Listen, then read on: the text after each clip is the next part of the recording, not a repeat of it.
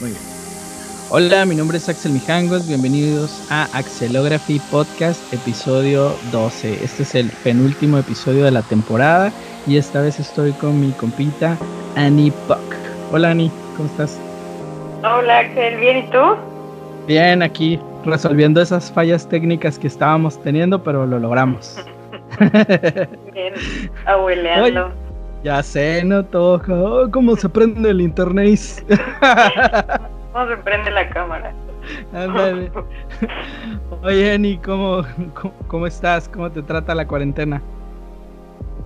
Bien, pues para mí ha sido una oportunidad de estar, de estar en la ciudad, de estar en la casa y ha sido, ha sido un break obligado que me que me cae muy bien por ese lado. Por otro, pues no está tan padre.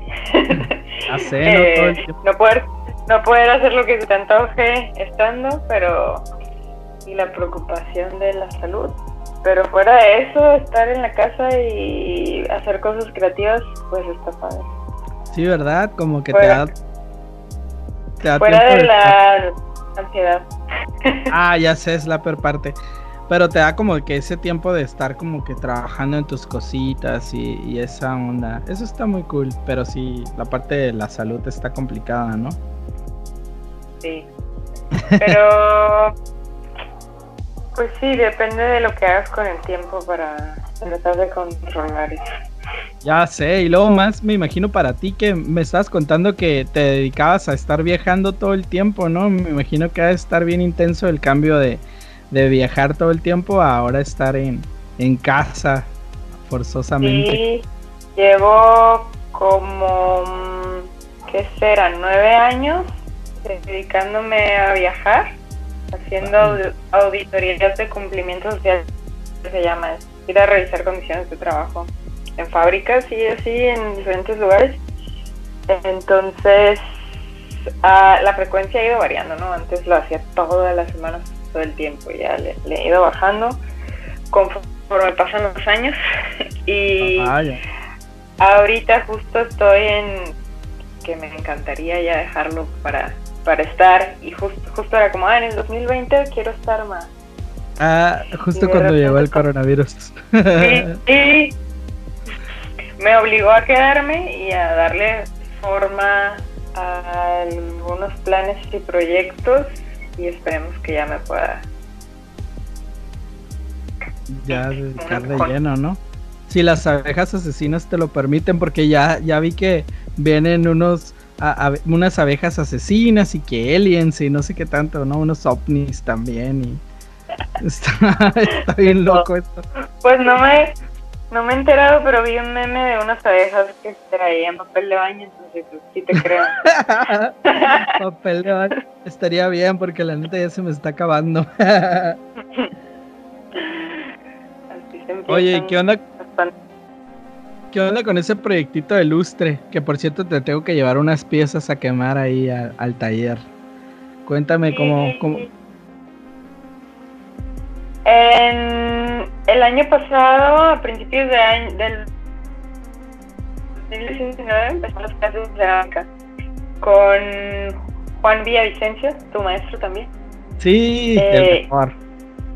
Sí, el mejor. Creo que él nos ha educado a todos en Tijuana, me parece. Sí, es, muy bueno. Sí. Y a finales de año, bueno, todo el año estuve en las clases y, me gustó mucho, como que sí hubo una, una conexión mía con la cerámica y dije, ah, sí quiero seguir haciendo esto y me encantaría eh, no tener que depender de ir a la clase para hacer una pieza o de la galería para quemar y así. Entonces otras dos compañeras de clase decíamos, ay, qué padre sería tener un horno, pero es carísimo y luego, ¿dónde lo pondría? Cada quien decíamos, ¿no? Y ya por ahí de noviembre del año pasado, eh, un día les mandé un mensaje, pues parece que tenemos el mismo deseo las tres, ¿por qué no compramos un horno entre las tres? Así empezó. Y luego, ¿dónde lo vamos a poner? ¿Por qué no rentamos un espacio que sea nuestro taller, nuestro lugar de trabajo? Y a finales de 2019 encontramos un lugar, lo rentamos y estaba medio feito y dijimos, bueno, vamos a hacerle un par de mejoras.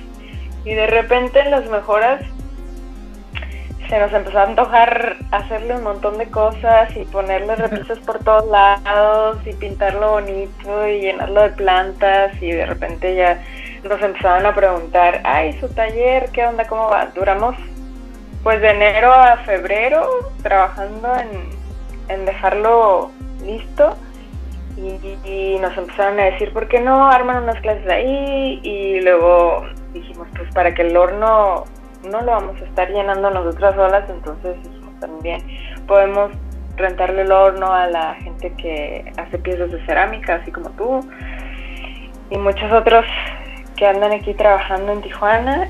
Y entonces el plan empezó a crecer y crecer y crecer y ahora hay un chorro de planes. Y nosotras queríamos hacer una inauguración, una fiesta. No sé si te dije que si querías ah, ir a poner música, ¿te acuerdas? Sí. Pues en abril 18 era nuestra inauguración. Antes del coronavirus. Antes del coronavirus. O sea, nuestro plan era como de enero a abril estar listos con piezas y, la fiesta y demás, y pues se canceló. Ya. Y pues el estudio sigue sin ver la luz del día. Eh. o como abierto como para el público, para que la gente vaya, para tomar clases. O sea, no, pues no se ha podido. Pero pues el tiempo que he estado aquí me ha permitido juntarme con estas dos chavas que se llaman Bere, Berenice Murillo y Begoña Cuesta.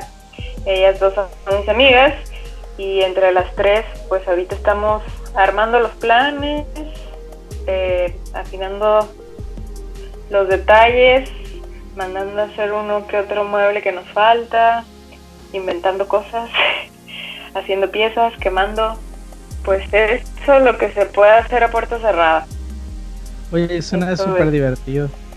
Sí, la verdad que rico. Sí me acuerdo que me comentaste de la inauguración y la verdad estaba súper emocionado. De hecho, le comenté a varios compañeros y amigos que querían empezar a, a, dedicarse a la cerámica, pues de que había un nuevo estudio y que había posibilidades de haber cursos y pues también me acuerdo que me habías comentado que a lo mejor se armaba algo con Juan. La neta, ese vato, me dio clases Juan y me dio clases Leria. Leria es muy buena como artista, pero Juan es muy buen maestro y aparte como artista. Entonces está súper chido pues que él, él vaya a dar este cursitos o, o pues tomar en general cursos con él. Pues es muy buen maestro, yo me acuerdo. Sí. Eh, es un muy buen maestro, ha sido nuestro asesor en un montón de cosas. Eh, a cada rato lo, llamamos para consultarlo, ha ido al taller y nos da consejos de, desde cómo eh, acomodar las cosas para que los procesos sean un poquito más fáciles. Y pues sí, sí, lo invitamos a, dar clases, según también íbamos a empezar en, en abril o mayo. Y ahí está.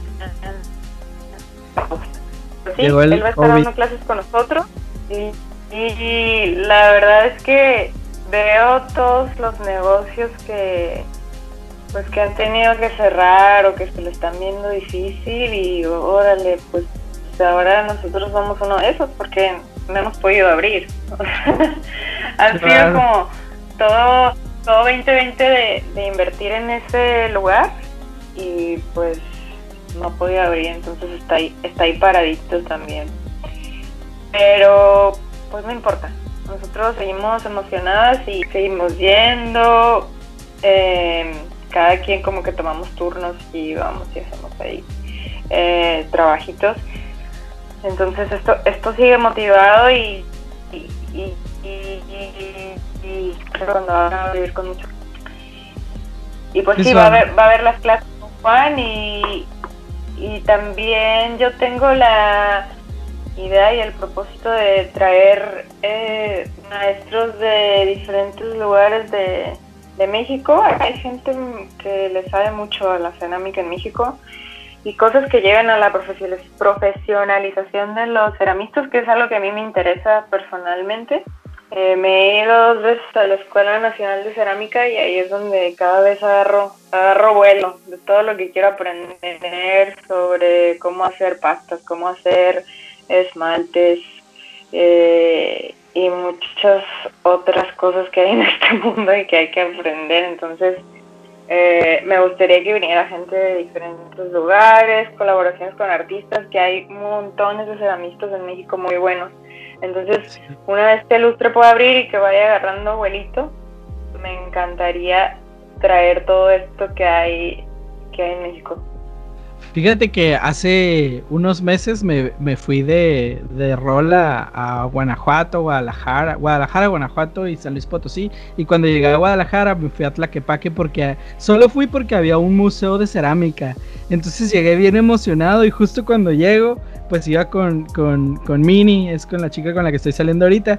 Y a, punto de entrar me dice, no encuentro mi celular. Y yo, no mames. Entonces tuvimos que salirnos del museo y empezar a buscar como el celular por todos lados y llamar. Ya no nos pudimos quedar, pero toda la ciudad oh. está llena de alfareros, de ceramistas. Es como realmente hay una industria de cerámica y de, alfarería muy intensa, sobre todo en esa área, ¿no? De, del Bajío, como muy muy intensa, pues está, está muy, muy cool como la, cultura y, toda la, tendencia de la cerámica actualmente. Yo creo que, la, la, verdad yo creo que sí va a pegar, pues sobre todo que hay muy buenos maestros como Juan, por ejemplo, este, aquí en Tijuana y que hay como mucha oportunidad. He escuchado muchos ah, amigos artistas que que están queriendo empezar a, dedicarse a esto de la, de la cerámica y pues la neta que cura que hay como un lugar que les puede dar la oportunidad de desarrollarse. Y sobre todo un horno, porque creo que solo estaba el de la caja galería y el de Angelina, ¿no? No sé si había otro. Sí, creo que nada más son esos dos y no nunca fui yo con Angelina, no, no la conozco, pero sí es una leyenda, ¿no? Sí, es como de esos lugares. Yo me acuerdo hace mucho que vi que había uno ahí por. Ah, ¿Cómo se llama? Por donde está la casa de los pobres, por la Roma, creo que se llama la colonia. Había hace mucho un tallercito de cerámica y había, ahí hacían quemas. Pero hace muchísimos años, pues porque como pasaba por ahí en bicicleta. Un tiempo estuve viviendo en el Soler y me movía en baica. Un tiempo, entonces trabajaba en una de las colonias por ahí y tenía que pasar por ahí en bicicleta y siempre veía. Porque cuando yo estaba en la secundaria, la, escuela se llamaba CADI, se llama CADI, que era Cultura, Arte, Deporte e Idiomas. Entonces una de las clases era de cerámica. Entonces cuando estaba en la secundaria nos llevaba... Sí, nos daban cerámica, pero no nos hacían esculpir. Hace cuenta que nos llevaban las piecitas como ositos y esas cositas que compraban ya prehechas. Y nosotros las coloreábamos y luego las llevaban a quemar. Sí, estaba horrible. Porque pues en esa no lo apreciábamos, pues era como esto que, ¿no? Y te daban tu osito ahí, todo bonito. Y nosotros todos pubertos de secundaria queriendo jugar fútbol o algo así, estaba bien raro. Pero fue. Sí, man, ahí moviéndole la pintura. Oye, ¿y cómo fue que decidiste dejar de lado tu profesión y dedicarte como a las artes? Porque es otro viaje totalmente diferente, ¿no? De ser. Pues tengo como que cuando yo estaba eligiendo qué estudiar, siempre tenía, toda la vida decía, había dicho, voy a estudiar arquitectura. Luego dije, no, voy a estudiar relaciones internacionales, que fue lo que estudié, porque quiero hacer algo bueno por el mundo. ah, ya. pero a la vez siempre pensaba también como que ay, estaría padre estudiar artes visuales o, algo de diseño, pero al final me fui como que por este cosa social que tiene a, lo que me dedico de las relaciones. Bueno, más o menos es relaciones internacionales, pero no me dediqué exactamente a lo que se dedica un internacionalista, pero algo por ahí, eh, con algo social que era la otra cosa que me llamaba la atención. Pero entonces ya todos estos años que he estado, como 10 años en esto, eh, todo el tiempo he pensado, híjole, creo que hubiera sido más feliz haciendo algo de, de arte, de diseño, no sé. Entonces, eh, bueno, pues claro que ha sido una buena experiencia mi profesión, me ha permitido viajar un chorro y en mis viajes pues yo acabo mi trabajo y me voy a lo que se me ocurra, ¿no? Eh, ver cosas en la calle, ir a ver museos, galerías, como que no nunca he dejado eso de lado, ¿no? Aunque sea como de hobby. Y ya por ahí del 2018 dije, ya voy a empezar a ponerme a pues a buscar cursos, clases, a encontrar algo que me guste para no pensaba como pues ya me voy a dedicar a eso, pero ir viendo qué me mueve más. Y en el 2018 empecé a aprender Ikebana, que es el arreglo, arreglo de las flores de los japoneses. Es un arte para ellos y eh, tiene muchas reglas, elementos, em, materiales que hay que acomodar de una manera muy específica y bueno, es una cosa muy bonita según yo. es diferente, es diferente a ser un florista acá en, de este lado del mundo. Y como que eso me empezó a, dije, bueno, ya vamos a buscar qué más, qué otras clases puedo tomar. Y fue que me metí a la cerámica de Juan y pues ya me gustó mucho. Y sobre todo me he interesado, te digo, en como que conocer un poco más de, de todo, ¿no? No solo la clase. Con los viajes que me he aventado a la Escuela Nacional de Cerámica, que está en Tapalpa, en Jalisco, pues digo, ahí también he aprendido mucho y se me han abierto los ojos a cosas que no, que yo no veía cercanas, ¿no? Como las artesanías que, digo, sí nos llegan acá, pero no tienes el contacto con los artesanos tan de cerca como sería si vivieras en Oaxaca, en Michoacán, en Jalisco. Sí, es que es como más reventa, ¿no? Sí, sí, sí, sí. Y pues sí, la verdad es que me ha, me ha interesado mucho desde, desde muchos aspectos. Y entonces ahora esto de abrir el estudio, aparte de que es un espacio donde yo voy a poder crear, quemar mis piezas, pues voy a poder aprender también. Todo lo que yo quiero aprender voy a tratar de traerlo aquí y compartirlo con, con la gente de aquí, con quien esté interesado en, entrarle la cerámica a otro nivel más profundo de lo que hay. Creo que no hay un lugar como nosotros aquí ahorita. Y pues está padre, me emociona, me emociona por, por todo lo que vamos a poder compartir. Con sí, claro. Sí, totalmente, porque pues es que sí está como muy, muy reservada esa, esa mm, faceta del arte, por decirlo de alguna manera. Yo también recuerdo, la, estuve trabajando con Arturo un tiempo como diseñador para la caja galería y parte del deal era pues que podía tomar cursos, ¿no? En la galería y me dijo, tenemos un curso de cerámica y al principio fue como, ¿qué? Cerámica y me acordé de la secundaria pintando citos y yo, no, acá y cuando fui y vi lo que era dije, wow, sí, definitivamente sí, o sea, porque ya había tenido como ese, ese, siempre había tenido como ese gusto por la escultura, pero no lo había desarrollado propiamente, pues desde morro que pude acercarme a las pastas moldeables, ahí andaba que haciendo tacitas, pipas y otras tonterías, pero ya con eh, arcilla de, de, alta temperatura es totalmente diferente, ¿no? El trabajado y la verdad está muy cool que tienen como un estudio independiente este, ya fuera como de, estos lugares tradicionales que tienen mucho tiempo, sino ya como que abre la puerta, yo pienso, a, a, ok, podemos desarrollar e, el arte de la cerámica a una manera más independiente, pueden empezar a emerger nuevos artistas, nuevas este, corrientes, ¿no? Porque pues también cada quien le aporta, aporta su, su estilo, pues.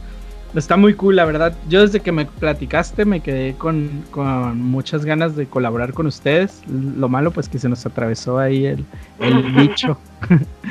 el bicho llegó a arruinar todo. Sí, hombre. Pues ojalá que pronto podamos hacer algo.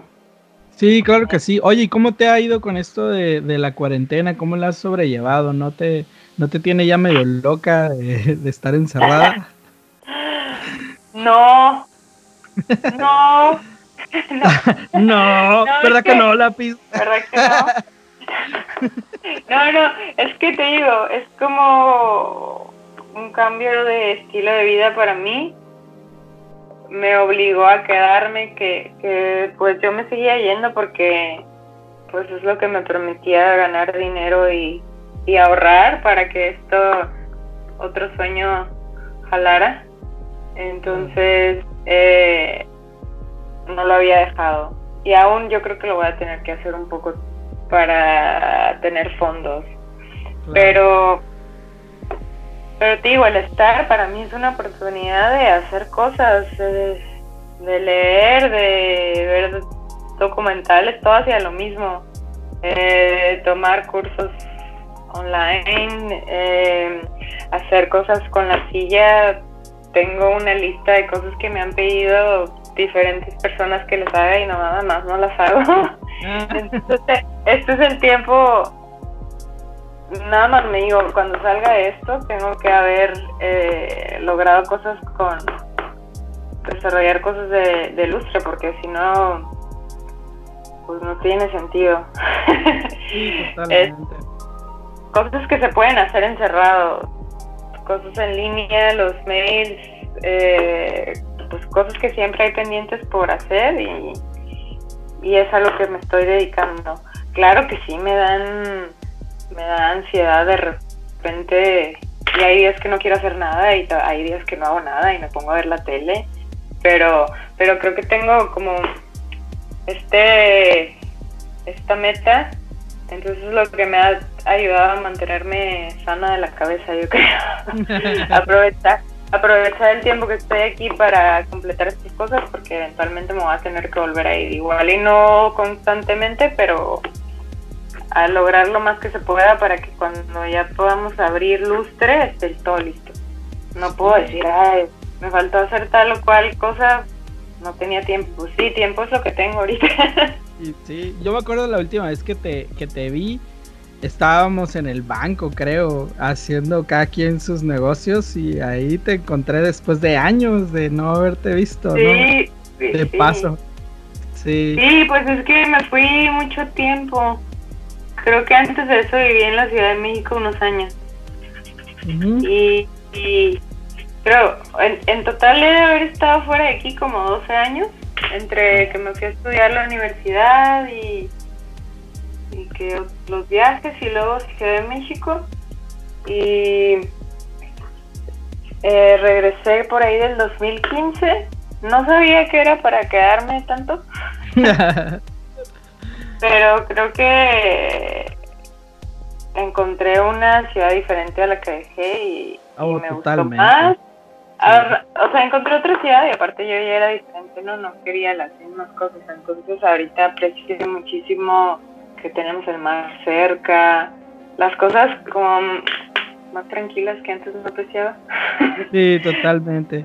Pero sí creció, dio, después de como esa época en la que había balazos por todos lados, como que la ciudad tuvo un, un, crecimiento cultural super y de negocios también muy intenso, empezó a crecer en vertical y empezó a crecer culturalmente bastante, pues yo sí me acuerdo, pues cuando nos conocimos por primera vez era una Tijuana diferente, era una, era una Tijuana buchona y de repente se volvió otro otra Tijuana, pues.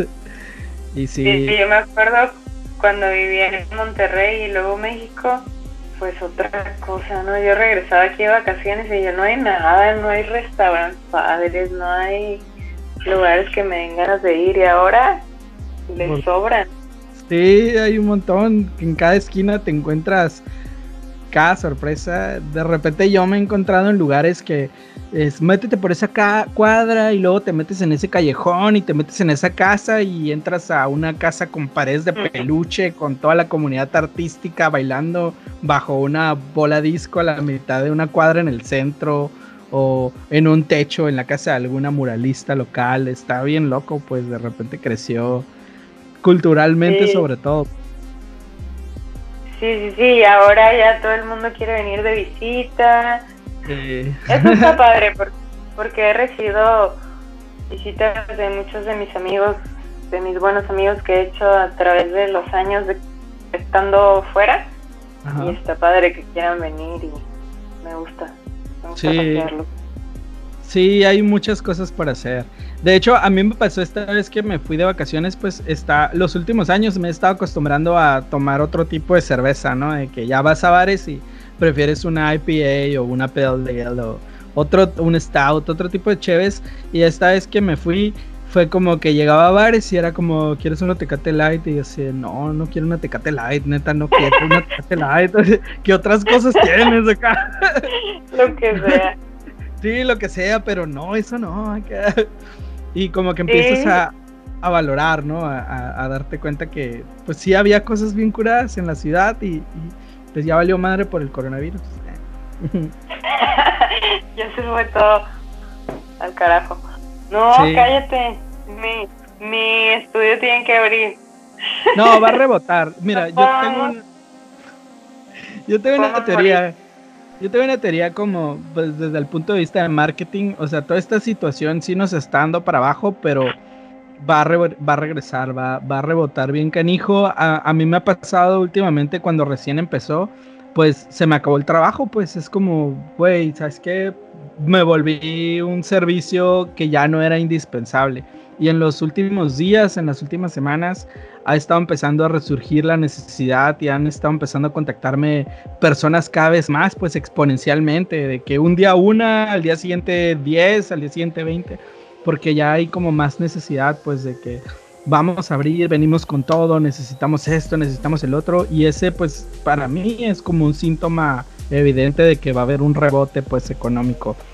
Sí nos va a pegar, pero a la, a la misma vez pues el factor humano va a hacer que las personas digan, ¿sabes qué? No nos vamos a dejar y vamos a meterle todo lo que nos queda para regresar a lo que teníamos o más, pues. Y, ahí viene, pues, el punto es no, no es esperar y sobrevivir, yo pienso, ¿no? Si viene algo muy bueno, no todos van a, no todos van a sobrevivir, no todos van a lograr pasar en la situación, pero si eres de los que se quedan, si tu estudio sobrevive, yo creo que vienen cosas muy buenas, pues. Entonces, la verdad lo que puedo apoyarles siempre, ya sabes, ¿no? Si ya sea tocando, consumiendo el servicio, llevando mis piezas. Ahorita tengo varias, pero las estoy pintando. Porque hablé con Juan y le pregunté, oye, no hay problema si las pinto antes de coserlas, porque quiero precocerlas, como llevarlas a bizcocho, pero pintadas, para luego nada más aplicar el esmalte, porque lo que me había pasado es que les aplicaba el color y el esmalte al mismo tiempo en, el bizcocho y el, el, la pintura se corre pues por lo mismo del proceso. No, no puedes controlar la pintura si lo haces así. Entonces mi teoría es las pinto, las precoso, luego las esmalto y luego las llevo ya como a su cocción final. Es mi teoría, ¿no? A lo mejor se rompe todo. Espero que no. Espero que no mezcles mis piezas con las de otra gente. No, no, no. De repente. Pero... ¿Utilizaste underglazes? Sí, tengo puros underglazes. Sí, sí, sí, sí, sí. Ah. Sí, yo creo que sí aguantan. A lo mejor se decoloran un poco, pero todo es underglaze por lo mismo, porque desde que los conseguí fue con esa idea, ¿no? De precocer, porque la vez que, que me tocó pintar mis piezas, al ponerles el esmaltado, como que ya con la cocción, pues la pintura y el esmalte se derriten y te hacen un cochinero, pues sabes lo que va a pasar.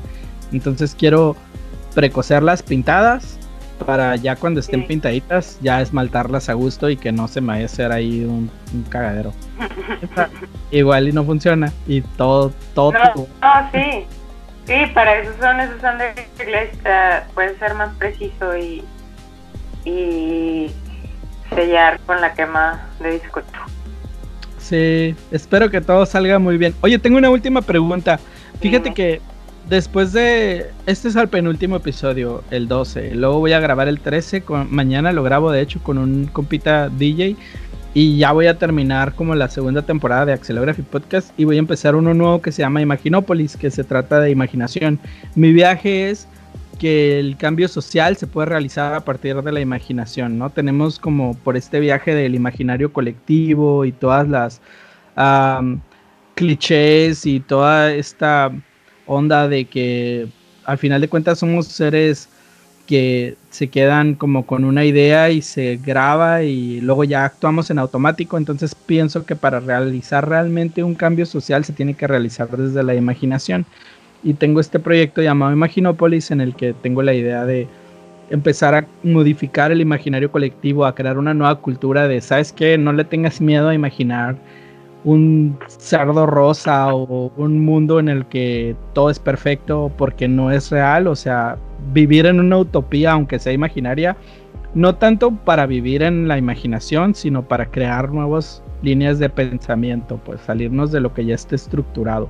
Entonces tengo este viaje de Imaginópolis y he estado perfilando los últimos episodios a, cómo sería la vida así, ¿no? Como imaginar. Y he estado agregando una, una pregunta al final de los episodios y en este caso es, si mañana se acabara el mundo y pudieras comer una última cosa en tu vida, ¿qué sería? Una última, ya se acaba. Como tu última cena en la vida. Última que vas a comer en la vida. Pizza margarita con sopa de tomate. Pizza margarita, me gusta, ¿eh? Sí, sí, sí. con pizza lo mejor. Ok, ¿y cómo es que hiciste eso, eh? Pues es que, bueno, me gusta mucho comer pizza y siempre que elijo otro sabor en un restaurante me arrepiento. Porque, sin hubiera pedido margarita. Porque tiene que Tengo muy claro, sí, tengo muy claro. No sé, es que me gusta muchísimo el sabor de la salsa de tomate y con la pizza margarita como que pues son tres ingredientes, entonces ese resalta bastante con la albahaca. Ay, no, no, un chorro. Fíjate y la sopa de tomate también. Sí, totalmente. Sí, no, me, en la pizza es en el único, en la única comida en la que soy 100% vegetariano. Me caga la pizza de carnes, así. Esa meat lovers y pepperoni, no mames, no. Tres quesos, margarita. La grasa del pepperoni dorada. Es como la hamburguesa con lechuga. ¿Quién se le ocurrió ponerle una lechuga a una hamburguesa caliente? Eso no va, ponle tocino. Ahí sí. Ah, te entiendo totalmente. muy bien. No sé. Los italianos hacen muy bien su salsa de tomate. Sí, totalmente. Oye, muy buena respuesta, ¿eh? Me encanta. Oye, pues muchas gracias, la verdad. Ah, ¿cómo te encuentran en Lustre en redes sociales? Este, en Instagram es eh, lustre.studio y el mío es Anipoc, A-N-N-I-E-P-O-C-K. Ahí es donde vive mi, mi cerámica personal y mis flores de licabana. Muy bien, Ah, ok, muy bien, muy bien. Pues ya saben para que la sigan. La verdad está muy curada su trabajo y está muy chilo su, su estudio. Seguramente ahí voy a estar quemando algunas piezas pronto. muy bien.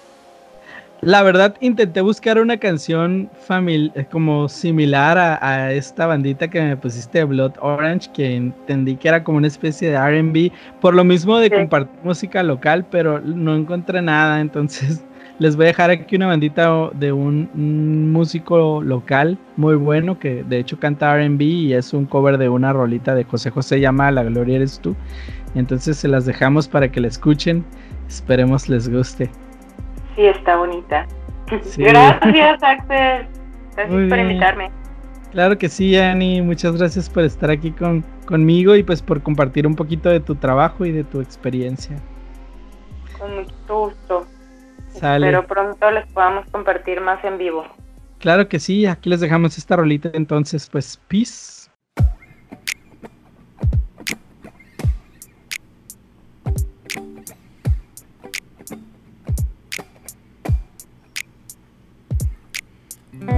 Tú eres mi bien, lo que me tiene extasiado.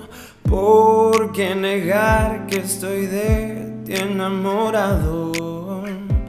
De tu dulce alma, que es todo sentimiento. De esos ojazos negros de un raro fulgor que me dominan e incitan al amor. Eres un encanto, eres una flor. Dios dice que la gloria está en el cielo. Y que de los mortales consuelo al morir. Bendito Dios, porque al tenerte yo en vida necesito ir al cielo, si alma mía, la gloria eres tú. Dios dice que la gloria está en el cielo.